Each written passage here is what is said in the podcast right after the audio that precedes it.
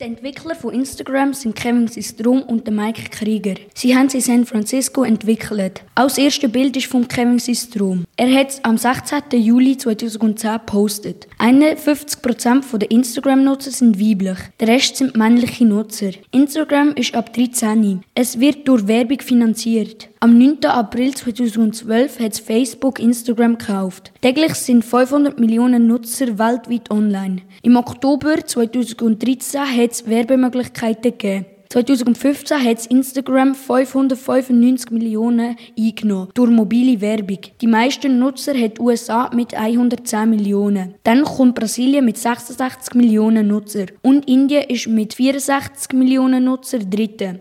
37% Internetnutzer der USA sind Instagram-Nutzer. Die meisten Follower hat Ronaldo mit 578 Millionen. Er hat 3473 Beiträge. Nach ihm kommt der Messi. Er hat 456 Millionen Follower.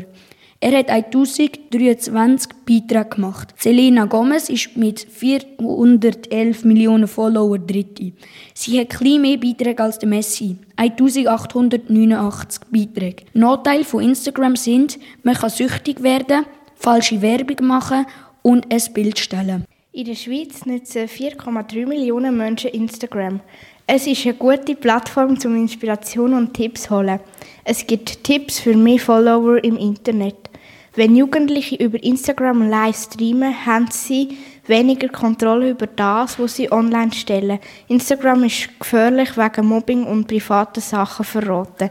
Kein Profilbild, null Follower, null Following, kein Posts, Bilder aus dem Internet, mega viel Following, neue Account, viel Follower mit wenig Aktivitäten, viele Bilder von verschiedenen Personen, Rabatt oder Sales werden angeboten. Sie faken ihre Schönheit.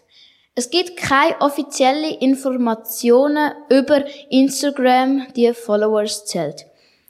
Ein Profil mit 50.000 Followers kann somit zwischen 250 bis 500 Franken pro Post verdienen. Es nutzen 1,48 Milliarden Menschen Instagram. 1,28 Milliarden Menschen nutzen es im Monat. 70% der Nutzer sind unter 35 Jahre alt. 31% aller Nutzer sind zwischen 18 und 24 Jahre alt. Nur 2,1% sind über 65 Jahre.